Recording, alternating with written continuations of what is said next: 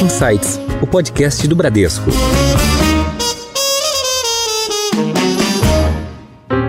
Olá, bem-vindos a mais um episódio do Insights, o seu podcast semanal com ideias que provocam um novo jeito de pensar. Eu sou a Priscila Forbes e hoje nós vamos conversar com o macro.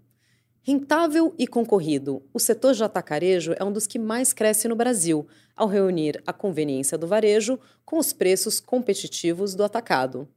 Grandes empresas oferecem preços baixos ao consumidor final em um momento da economia em que cada centavo conta. Qual o segredo das empresas do setor para administrar custos entregar preço ao cliente?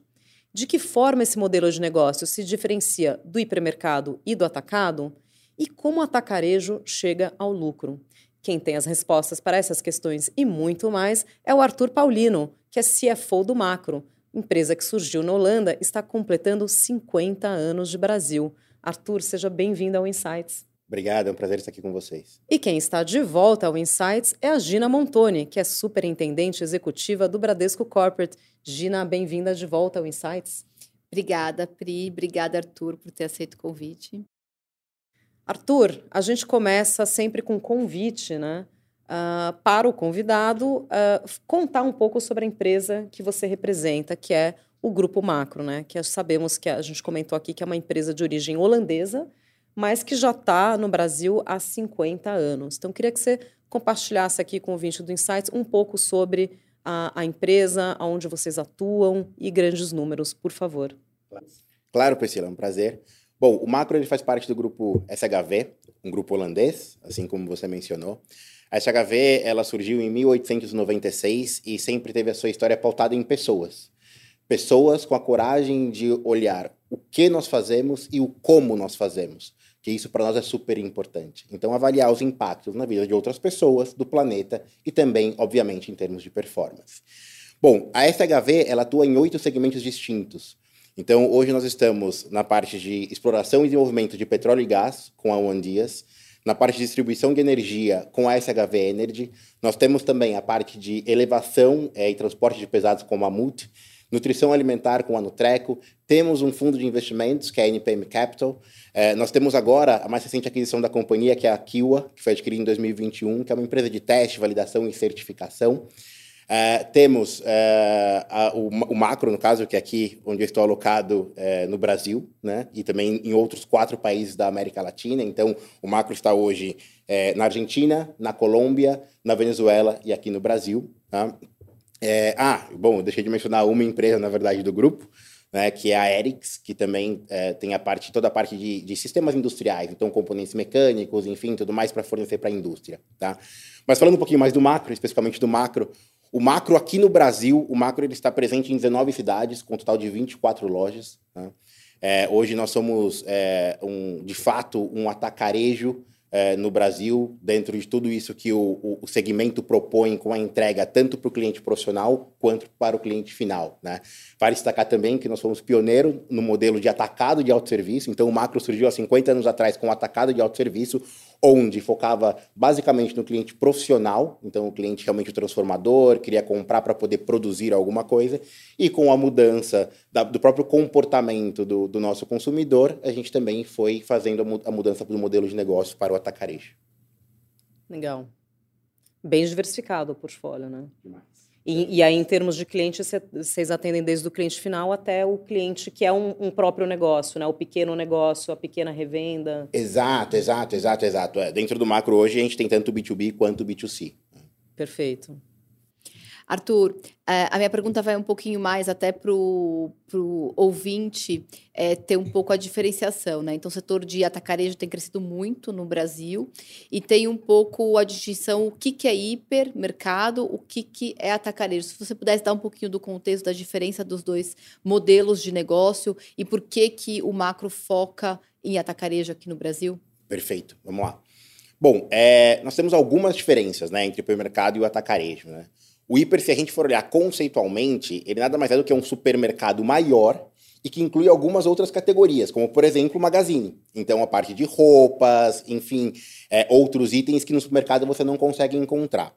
É, ele tem também um foco muito grande na parte de não alimentos, então normalmente se você entrar no hipermercado, você vai ver sempre logo no início televisores, eletrodomésticos, porque ele é muito focado nessa parte, enquanto o supermercado, ele já tem aí o que a gente está mais acostumado, que é realmente o varejo mais focando em alimentar. Não que não tenha não alimentos, mas o foco maior é na parte alimentar. E o atacarejo, ele na verdade, ele vem de uma mistura que é, o, a, a maior relação dele com o hipermercado é que ele acaba quase que eliminando né, a demanda que teria para o hipermercado. Porque as pessoas antigamente elas iam para o hiper porque elas falavam, bom, eu vou fazer uma compra abastecedora, então eu preciso comprar, é, o supermercado tem produtos, mas eu não consigo ter preços talvez tão competitivos quando eu for comprar uma quantidade maior. Né? E o atacado também, original, não servia para pessoa física. Então aí surge o atacarejo que mistura os dois mundos. Né? Que acho que bem como foi mencionado pela Priscila na introdução, que é o como você entregar um serviço com qualidade do que o varejo entrega, só que com o preço do atacado. E aí o atacarejo vem e toma esse espaço todo, e por isso que a gente vê esse crescimento tão grande nos últimos tempos. Em Foco. Já que a gente está nesse tema do, do atacarejo, Arthur, é, a gente associa né, o, o, a loja do atacarejo, ela costuma ser um pouco mais, vamos dizer assim, ela é maior, ela é grande até pelo mix de produtos, né, como você colocou, é, mas ela é mais espartana, né? Não tem aquela decoração, não tem as gôndolas bonitinhas que a gente está acostumado ali no, no, no, nos supermercados. Uh, e é tudo mais objetivo, assim, né? E também os, as lojas estão uh, uh, em, em, locais satélites, né? Não estão dentro do centro da cidade, porque seria um metro quadrado muito, muito mais caro. Elas estão geralmente um pouquinho mais, mais afastadas, né? O quanto isso influi é, no, no custo, né? Nessa eficiência de custo que vocês conseguem é, repassar para o consumidor final? Perfeito. Ótima pergunta. Bom, é, eu, eu, gosto muito da definição espartana, né? É, de fato, assim, nós não temos luxo no atacarejo, né? Até porque isso, se for pensar, não agrega para o consumidor no final. Ele está né? lá para preço, né? Ele é, quer variedade. É um produto com qualidade e preço. É. Exato, exato. É claro que aí aqui tem uma grande mudança, que aí quando de fato entra o formato atacarejo no mercado, e por isso que ele cresce, as pessoas cada vez mais estão migrando, que assim, é, você tinha no passado, quando a loja pura atacado, digamos assim, eram lojas bem mais simples. Então, hoje você oferece uma jornada, uma experiência de compra muito melhor para o cliente que já se aproxima muito mais do varejo. Então, você tem, por exemplo, gôndolas iluminadas, gôndolas extremamente organizadas, ali uma, uma, uma, uma um, o que a gente pode falar de um caminho para o cliente fazer a compra, que faz muito sentido, que ele está mais acostumado como ele via no varejo, por exemplo. Então, isso a gente já foi mudando. Então, hoje, a, a loja é bem diferenciada nesse sentido, né? Então, de novo, não temos luxo, mas são lojas extremamente confortáveis e onde o cliente vai se sentir bem. Né? Fato, por exemplo, tem uma diferença muito grande quando você fala de decoração. Talvez a gente vá num varejo é, e o que vai acontecer, né? Se você olhar, por exemplo, para o teto, é, você não costuma ver muito que tem alguma coisa passando, por exemplo, uma tubulação que é o sistema de segurança normal, padrão tem todo edifício, por exemplo, né? Mas você não costuma ver. Por quê? Porque o teto deles é totalmente preto. Então, a normal é, tem muitas luzes, você não consegue perceber, a menos que você vá olhar o detalhe, a gente, como visita muita loja, acaba vendo, mas você não consegue perceber e fica com essa sensação de que fala assim, puxa, aqui a decoração é um pouco melhor e tal. No atacarejo, na verdade, onde a gente simplifica? É, é a mesma coisa, a única coisa que meu teto é claro, até porque eu quero aumentar a luminosidade da minha loja é, sem ter um custo tão alto com uma iluminação muito forte. Né? E isso vem em linha não só com uma questão de custo, mas uma questão também de eficiência da matriz energética. Porque hoje também é importante a gente mirar e falar o seguinte: puxa, se eu puder ter uma luz natural mais forte na minha loja e a iluminação conseguir ficar controlada um pouco mais baixa, eu também estou contribuindo em um, em um, em, em um grande. E, exato, exatamente, exatamente, com eficiência para o meio ambiente. Então, tem todo esse aspecto que o atacarejo ele vem muito forte agora, tirando essa questão do tão, olha não tem nada aqui, é muito simples para uma loja que tem. Não, é simplesmente assim, é o que é necessário para agregar valor para o cliente. Uhum. E aí eu até te, te perguntar, porque a Gina perguntou da diferença do, do atacarejo com o hipermercado. E aí eu ia te perguntar em relação ao, ao supermercado, né, ou até o próprio é, hipermercado, na questão de, de mix de produtos, eu imagino, mas aí você me corrija, Uh, vocês têm menos produtos perecíveis, né? Então, ele, vocês estão mais voltados ali para os uh, itens de consumo não, não perecíveis e mais linha branca? Ou, ou vocês oferecem também, que nem no, no, no, supermercado você tem a parte de padaria ou a parte de frios, isso existe num ambiente de atacarejo ou não? Sim, existe, existe. É, é claro que assim, tudo é uma transformação, né? Então, nós temos perecíveis, e o perecível, inclusive, no atacarejo é bastante forte. Hortifruti, é bastante forte, por exemplo, sim, tem. Exato. É, o, a, o, o, grande ponto é que dentro dessa transformação, onde a gente está hoje? Se você, por exemplo, visitar nossa loja do Butantã, que é uma das principais lojas que nós temos hoje, você vai entrar lá, você vai ter uma padaria com pão fresquinho, com tudo, é uma conveniência que a gente coloca para o cliente. Todas as lojas vão ter isso? Se você for em outros concorrentes nossos? Não, porque não está no DNA do segmento. Mas hoje, nesse momento de transformação, o que o atacarejo vem fazendo é justamente se aproximar mais do cliente. Porque assim, para você tem valor? Ah, tem valor. É para mim é importante quando eu vou fazer uma compra abastecedora que eu vou lá e compro meu pãozinho fresco. Então, ok, eu vou colocar a padaria na loja também. Tá? Então, isso. Por isso que assim, quando se você me perguntar, falar assim, Arthur, é, qual que é a projeção hoje para o atacarejo? O atacarejo veio para ficar. Ele veio para ficar. Porque o consumidor, é, ele entendeu, e aí até por uma questão de economia mesmo, né? Não faz sentido você vai comprar um produto o mesmo produto e pagar mais caro porque você vai numa loja menor. Não faz o menor sentido. Né? Você vai numa loja é, hoje que tem tudo o que você precisa, uma loja confortável, mais ampla, com o melhor preço para o produto que você já iria comprar. Em alta. Arthur, é, a gente está vendo ultimamente uma preocupação muito grande com a segurança alimentar. Quais as medidas que o macro tem tomado para ajudar a população mais vulnerável e para reduzir desperdício alimentar e ajudar nessa parte mais social? Uhum. Bom, é, esse ponto é excelente, Gina, porque a gente precisa, claro, né, e sempre olhar o ambiente que nós estamos inseridos. De fato, isso é uma realidade do nosso país, assim como de tantos outros também, né? É, quando a gente olha nessa, nessa perspectiva, é, acho que eu, gostaria de separar em ações de curto prazo e ações de médio e longo prazo. Né? No curto prazo, obviamente, e aí como um, um, uma empresa do setor de alimentar, né, é claro que a gente tem uma participação muito forte e sempre nós somos, inclusive, muito procurados para parcerias na questão de doações de alimentos, é, até mesmo muitas vezes de, de, de, vestimentas, né? Também, porque embora a gente não tenha isso na nossa loja, mas as pessoas acham mais fácil focar e fazer multirões onde a gente consiga liderar isso e aí entrega alimentos e também roupas, enfim, tudo mais, para atender as necessidades que as pessoas têm né, naquele momento. É, e nós sabemos do nosso, da importância do nosso papel nesse sentido. Né? Então a gente realmente procura sempre é, é, é, é fazer com que não só nós como macro, né, é, bus busquemos doar e estar próximos de quem realmente necessita, que tem uma situação ali específica, como também os nossos parceiros de negócio também que venham com a gente para que a gente possa escalar né, esse movimento. Isso é uma parte. Outra parte, que aí já faz parte do nosso DNA, é a questão, quando eu consigo fazer bem o meu trabalho, que é comprar bem, negociar bem e vender lá na, lá na ponta com um preço justo, eu também estou trazendo esse Uma acesso. social, né? Exato. Uhum. Porque assim, puxa, é, às vezes, e aí talvez aqui para os nossos ouvintes isso não faça parte da realidade, mas é, para nós pensar que existe uma família que comer um biscoito às vezes é um evento no mês. E aí você ter aquilo no atacarejo, por exemplo, o 10, o 15 centavos que a gente consegue num produto X, ou até muitas vezes muito mais, e permitir que ele compre um biscoito para a família, isso também tem uma importância, né? Então, isso, a gente sabe da nossa responsabilidade em relação a isso, de manter isso, de ser competitivo realmente para permitir que as pessoas se alimentem melhor. Agora, falando um pouquinho do médio e longo prazo, que aqui eu acho que também é super, é super importante.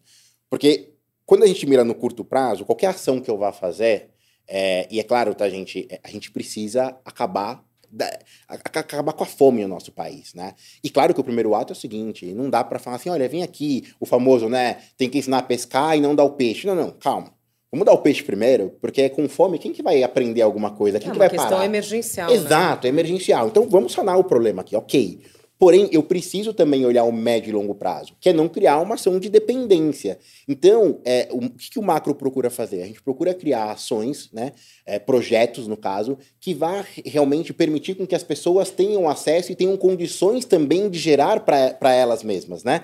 Então, por exemplo, nós temos um programa, que é um projeto Pescar, eu gosto muito de falar, sou super fã do Pescar, é, é, um projeto onde nós selecionamos alguns jovens em situação de vulnerabilidade e nós damos, fazemos todo um, um preparo com esses jovens para o mercado de trabalho. Né? Então, é, realmente, a, a, equipe do Macro, como voluntária, atua, dá aula, ministra aula para esses jovens. É, nós temos também, obviamente, parceiros que vêm de fora e também é, abrem as portas para a gente poder mostrar o mundo corporativo, não só o macro para esses jovens, realmente para prepará-los para que eles também possam lá na frente gerar e fazer uma corrente do bem, de fato. Né? Então, esse é um do projeto, assim como tantos outros. Projetos de empoderamento, realmente tem um projeto muito legal que a gente fez, é, onde nós pegamos, por exemplo, é, é, parceiros nossos, né, transformadores, que tinham condições de ensinar, então, como você produzir alguma coisa, enfim. Então, nós entramos ali com a, a lógico, a parte dos produtos nós temos ali no macro, tudo ali disponível, enfim. É, trazer, é, então, é, algumas, foram alguns, alguns moradores, né, de comunidades ali onde nós estamos alocados, para que eles pudessem aprender, por exemplo, a preparar, fazer um bolo. Como é que eles poderiam fazer um bolo para vender? E criar um negócio para eles. E desse projeto foi super legal. O recorte que a gente pegou na época foram mulheres, né? até por uma questão realmente também do empoderamento, enfim, tudo mais. E muitas delas saíram dali com um negócio. Então, com algo que elas puderam não só obviamente, sanar uma necessidade também da família ali, né, uma questão de necessidade emergencial, de alimentação, enfim, tudo mais, mas também de ver um futuro, de projetar alguma coisa. Então, esse projeto que a gente procura balancear bastante para poder olhar e focar também no médio e longo prazo, não só no curto prazo, que é o que a gente pensa direto, são as doações, enfim, e faz parte também. Muito bacana, Arthur.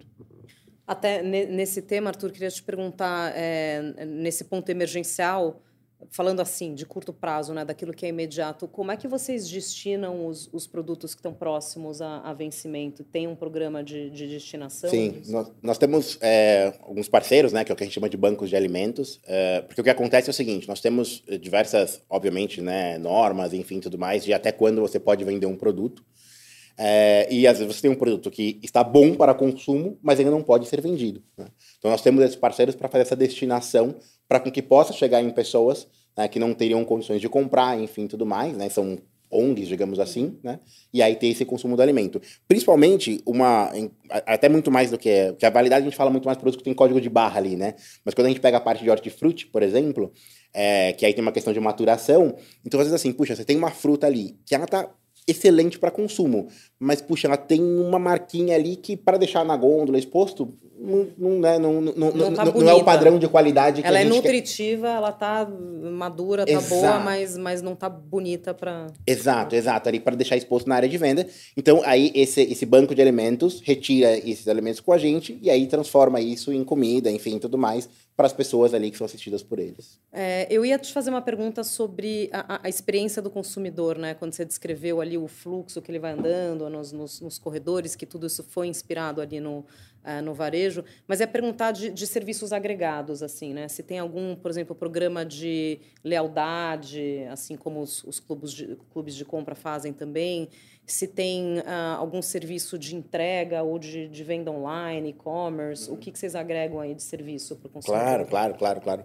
É, bom, a parte de programa de fidelidade nós temos sim, nós temos o Macro Vantagens, né? Então é um programa onde o cliente faz um cadastro extremamente rápido, simples, e aí ele tem acesso não só a preços e condições especiais ali, que já ficam na gôndola ali 100%, como também campanhas específicas para que esse cliente também é, tenha valor de ter esse, é, esse programa ali, né? Ser associado a esse programa, tá? Então é um programa para nós que é super, super, super importante, super interessante. É, e quem não tiver, super recomendo para ir no macro se cadastrar, porque de fato vale a pena, é um programa que super vale a pena. Em relação a serviços, é, nós temos, e aí, claro, né, quando a gente olha numa perspectiva de pós-pandemia, é, agora está muito mais consolidado, é, mas nós já tínhamos, mesmo antes da pandemia, startado uma parceria né, com o que a gente chama de que é o Last Mile, né, que é então, uma empresa para realmente fazer essa entrega, né, fazer o picking dos produtos e a entrega para o cliente, para o consumidor final. É, nós tínhamos iniciado isso antes da pandemia e, obviamente, que durante a pandemia a gente intensificou, intensificou, intensificou, por ser uma necessidade, inclusive, do, do nosso cliente. Né? O cliente, de repente, ele não queria ir na loja, não sentia seguro, ou não podia realmente ir à loja, vamos entregar, vamos fazer, enfim. Então, hoje nós temos, nós estamos em algumas plataformas, né? Então, nós temos hoje no Supermercado Now, que faz parte da Americana Mercado, né? É, também Americanos Mercado, portanto, porque são dois aplicativos, mas fazem parte do mesmo grupo, né? Que é a B2W. É, nós estamos no RAP, também, né? Então disponível no, no aplicativo Rápido. Já é pedi, inclusive, com vocês via Rápido. Muito bom, que bom, bom saber, legal. Espero que tenha tido uma ótima experiência. Foi, foi ótimo. Que bom, excelente, excelente. E nós temos também é, já um, um, um, uma parceria com o iFood para o B2B. Então hoje, porque isso é muito interessante também pensar. Exato, exato, para o restaurante. Por quê?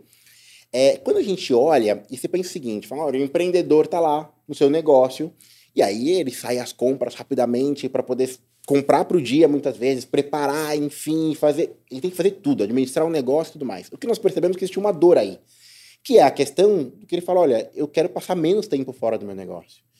E é claro que aqui um parênteses super importante, que isso é muito relevante também, e por isso que o macro hoje é um dos principais parceiros dos transformadores, né, dos, dos clientes profissionais, porque até pela organização da loja, por ter uma loja que é, não só o fluxo faz muito sentido, mas você consegue trafegar de uma maneira bem, bem clean na loja, digamos assim, é, ele não perde tempo. Então, por isso, muitas vezes, ele prefere se fideliza ao macro muito por conta disso, né? Mas mesmo assim, existia aquela dor de, olha, ok, eu gasto pouco tempo para fazer mais compras no macro, mas eu quero mais, eu preciso estar mais tempo aqui dentro, então eu quero otimizar mais ainda meu tempo. E aí nós fizemos, então, uma parceria com, com o iFood B2B, onde esse restaurante pode fazer também compra via aplicativo. E aí a lista dele já fica gravada ali, fica... Ó, os itens que ele compra com recorrência? É, a, a, própria plataforma faz, né? Como, é. como nós temos a plataforma do, do, do, do uhum. consumidor final também, que tem um algoritmo por trás que já entende, obviamente que eles facilitam todo nesse sentido, mas o, o maior valor agregado para o cliente, de fato, é, lógico, a lista dele já, já tem ali o que ele vai comprar sempre, mas a questão realmente da entrega. Uhum. Isso é o que para ele mais otimiza, que para ele mais realmente agrega, agrega valor. valor. Exato. Isso.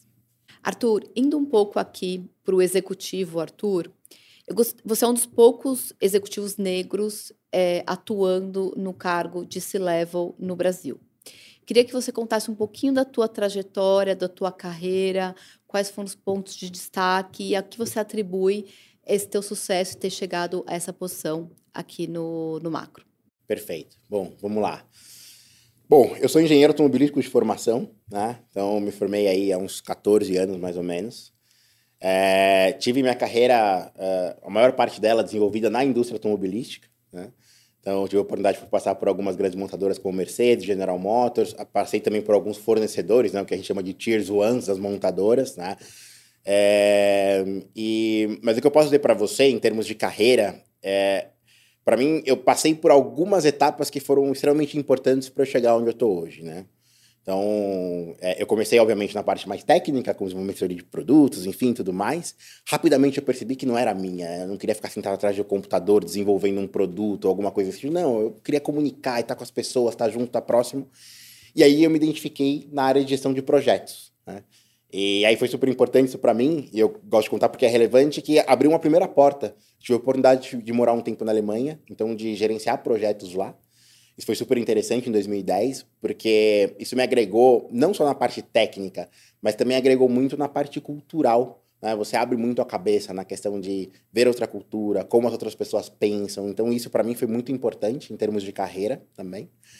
Quando eu retornei para o Brasil, já dentro da área de gestão de projeto, e eu lembro como se fosse hoje, eu estava na General Motors nesse momento, é, e ali, obviamente, né, você tem uma visão bastante cross quando você está trabalhando com um projeto, uh, mas em diversos momentos eu falava o seguinte, olha, eu consigo discutir o projeto do início ao fim, com a equipe, com o time ali, mas quando eu chegava na parte financeira, muitas vezes eu falava assim, olha, eu consigo fazer três, quatro, cinco perguntas aqui para o controller do projeto, e ali, né, estopei, não consigo, não, não, não passa, ali tem uma membrana que eu não consigo ultrapassar falava, não, isso não, não, é, não, não é legal, eu preciso né, me vencer nesse sentido. É, até porque, para mim, eu sempre tive isso como objetivo de ser um executivo, de fato, né? De poder. E aí, até falando um pouco de propósito, né? De realmente. É, não é por brigar ou gerar revolução. Não, nada disso. Mas é simplesmente de falar assim: olha, é, eu quero poder me colocar em uma posição onde eu vou conseguir falar. uhum. onde eu vou conseguir de fato manifestar aquilo que eu acredito. Ser ouvido. Exato, uhum. que vai ser positivo para criar um mundo melhor. Que aí no final do dia, para mim, é isso. O meu objetivo tá aí, né? Criar um mundo bem melhor é para todo mundo. Não é para negros, para brancos, para homens, para mulheres, é para todo mundo. Né? Então eu falei, bom, eu queria chegar, para mim era um caminho importante. Eu falei, então eu vou estudar finanças. Fui estudar finanças, fazer meu MBA, enfim, tudo mais. O que abriu de novo uma nova porta para mim, porque aí eu tive uma passagem pela BASF, né? Que foi uma grande virada para mim em termos de carreira onde na BASF eu entrei com um escopo definido ali para gerenciar alguns projetos, tivemos algumas mudanças internas, e na época enfim, o meu o gestor me desafiou, falou, Arthur, olha, a gente vai mudar, estou pensando em fazer isso, aquilo, aquilo outro, o que, que você acha? Me deu espaço, falei, olha, tem isso que eu vejo, tem aquilo que eu vejo, o que, que você precisa? Ele falou, eu preciso virar um negócio, fazer um projeto de transformação. Falei, olha, me dá duas semanas, eu posso estruturar para você aqui? E aí, de repente, caiu no meu colo, eu ganhei um projeto de transformação. Foi o primeiro projeto de transformação, fazer um turnaround, enfim, tudo mais. Enfim, continuei carreira, saí da base, depois fui para outras empresas, passei pela Bentley, fiz projeto de transformação na Bentley também, tanto no Brasil quanto na África do Sul, e vim para o macro, né? Então, quando eu olho a, a, a, minha trajetória, ela foi muito, muito embasada na questão de estratégia e transformação, o que acabou sempre vindo muito perto da área, da área financeira. E no macro, é, que eu cheguei, inclusive, também para um projeto de transformação. É, depois de mudar o formato, né? Quando eu cheguei no macro ainda os packs eram fechados, porque a gente estava falando de quantidade, enfim, tudo mais. Eu não podia comprar um mínimo. Quero comprar uma Coca-Cola, era só um pack com seis, né? Então, a, essa transformação para o atacarejo, de fato, tive oportunidade de participar de todos os processos, de liderar isso como, como Transformation Officer do macro. É, e aí surgiu a oportunidade, então, com, com a, a, CFO do Macro Brasil voltando para a Holanda, né? Ela era holandesa, estava aqui num, num, numa, numa delegação. Então surgiu essa oportunidade e aí eu recebi esse, é, essa, esse presente que eu falo de estar com esse time financeiro do Macro para a gente poder desenvolver um, um trabalho aí em conjunto. Super merecido, Arthur.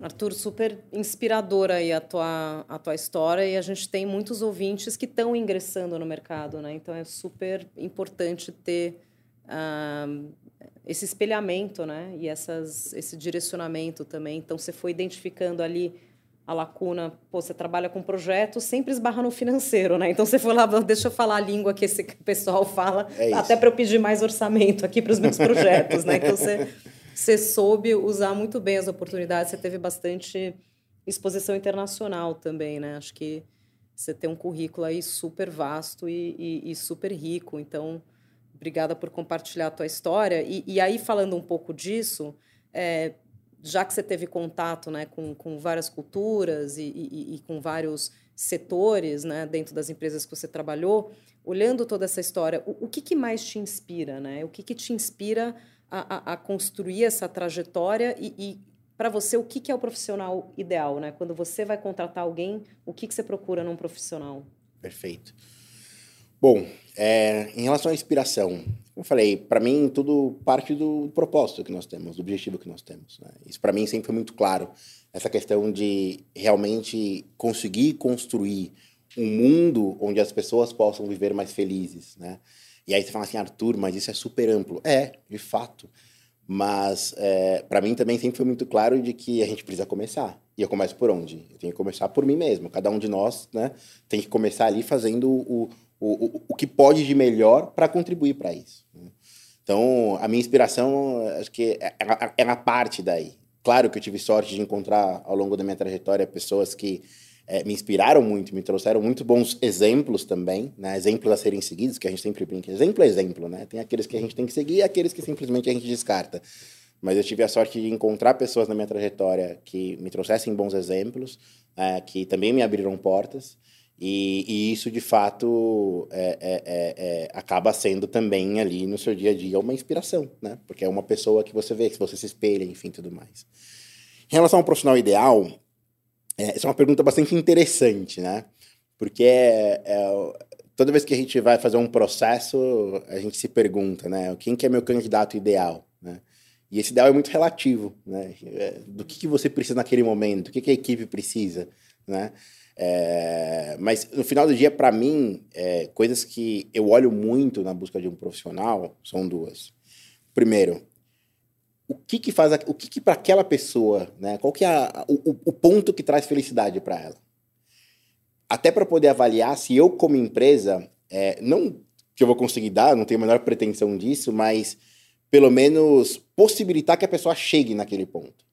Porque se, se isso eu tiver um caminho claro para isso, faz sentido trazer, porque eu sei que aqui ele vai ser feliz e um profissional feliz ele vai entregar tudo. Ele vai fazer. Ele é bem mais produtivo. Exatamente, né? exatamente. E o segundo ponto é a questão é, de como aquela pessoa de fato se encaixa na equipe. Né? É, eu olho muito. E aí, época de Copa do Mundo, não tem como não falar de futebol, né? É, se você tiver no seu time 10 atacantes, não adianta, você nunca vai ganhar um jogo. É, assim como se você tivesse também 10 zagueiros, também não. Então, é, é aquilo é, é, é uma. Realmente assim, é como você consegue ter uma pessoa que vai realmente se unir ao time, que vai compor naquele time para entregar um resultado final. Então, por isso que assim, o candidato ideal é extremamente relativo naquele, né, para aquela oportunidade que você tem ali, enfim. Mas para mim são os pontos. Então, é, o que eu vou olhar no final do dia é o seguinte: brilham os olhos a oportunidade para a pessoa. Eu consigo proporcionar aquilo que ela está buscando. Tem um matching? Ótimo, então vamos. Né? E aí eu posso também me dar esse luxo hoje, até porque, obviamente, que aí toda a parte técnica, os skills, enfim, tudo mais, tem uma equipe que está olhando para isso, né? Então, eu consigo já olhar muito mais para esse aspecto de falar assim, olha, qual que é esse conjunto? Qual que, que tem a mais aí? Né? Então, para mim, tá aí essa... Na seleção, é esse o... Legal. Então, não tem o profissional ideal, tem o profissional ideal para cada função que ele vai exercer, mas tem o profissional que é... que tem um... Vai, uma caixa de ferramentas complementar ao que você tem na equipe e que se encaixa, dá match, como você falou, com com perfil onde os dois vão ficar felizes e produtivos. E se eu pudesse agregar um ponto, claro, né? E aí pensando muito para quem está chegando, pode falar, puxa, Arthur, mas você não me ajudou, né? Eu tô aqui e tal, pensando e iniciando, ou mesmo no momento de carreira já estabelecido, mas em transição. É, a minha recomendação sempre é busque se conhecer para entender aquilo que você realmente tem vontade, aquilo que você quer fazer. Identificado isso, procure ser o melhor naquilo.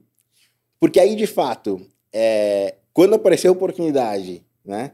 É, e seus olhos brilharem para aquela oportunidade, vai ter alguém que vai olhar e vai puxar você. E se não for naquele momento, é porque tem um outro momento que aquilo vai acontecer. Então, esteja preparado, sempre preparado para o que pode aparecer na sua frente. O que nunca pode acontecer na nossa carreira é, de repente, aparecer uma oportunidade e a gente não está pronto, não está preparado para aquilo que nós queremos. Isso é super importante também. Não é aquilo que os outros falam que nós temos que fazer. Né?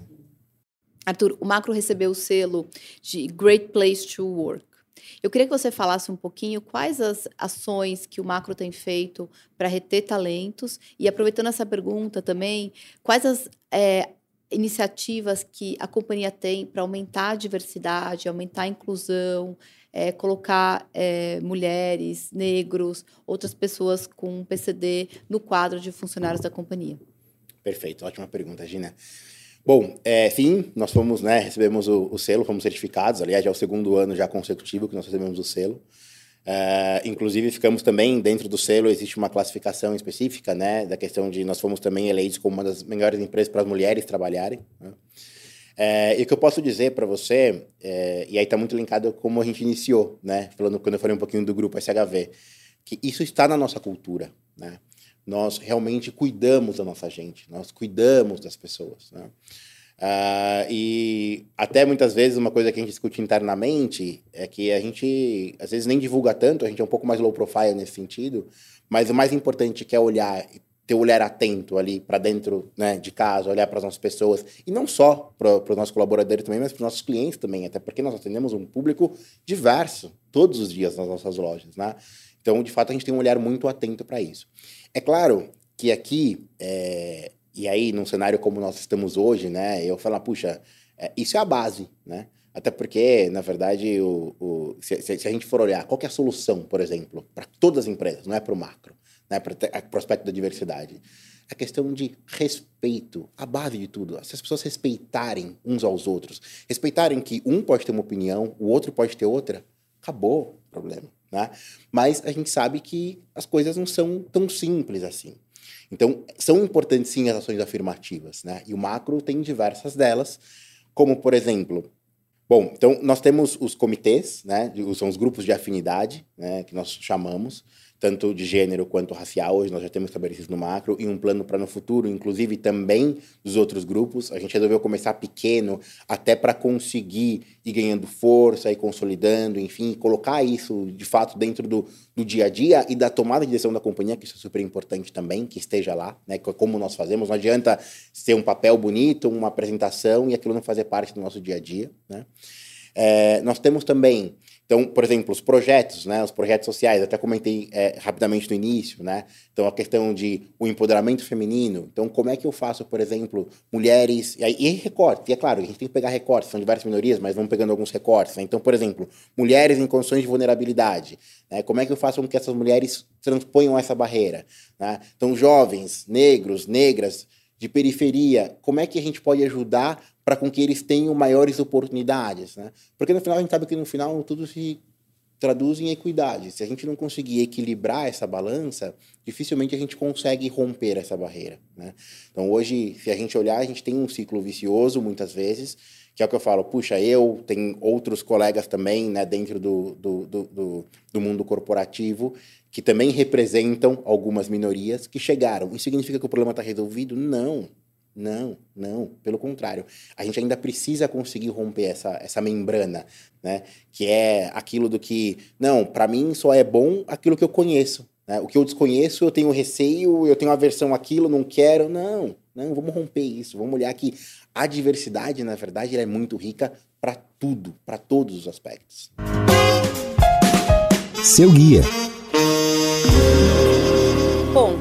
A gente teve um papo aqui super rico, falamos sobre estratégia de negócios, falamos sobre carreira, falamos sobre inspiração né, e sobre diversidade.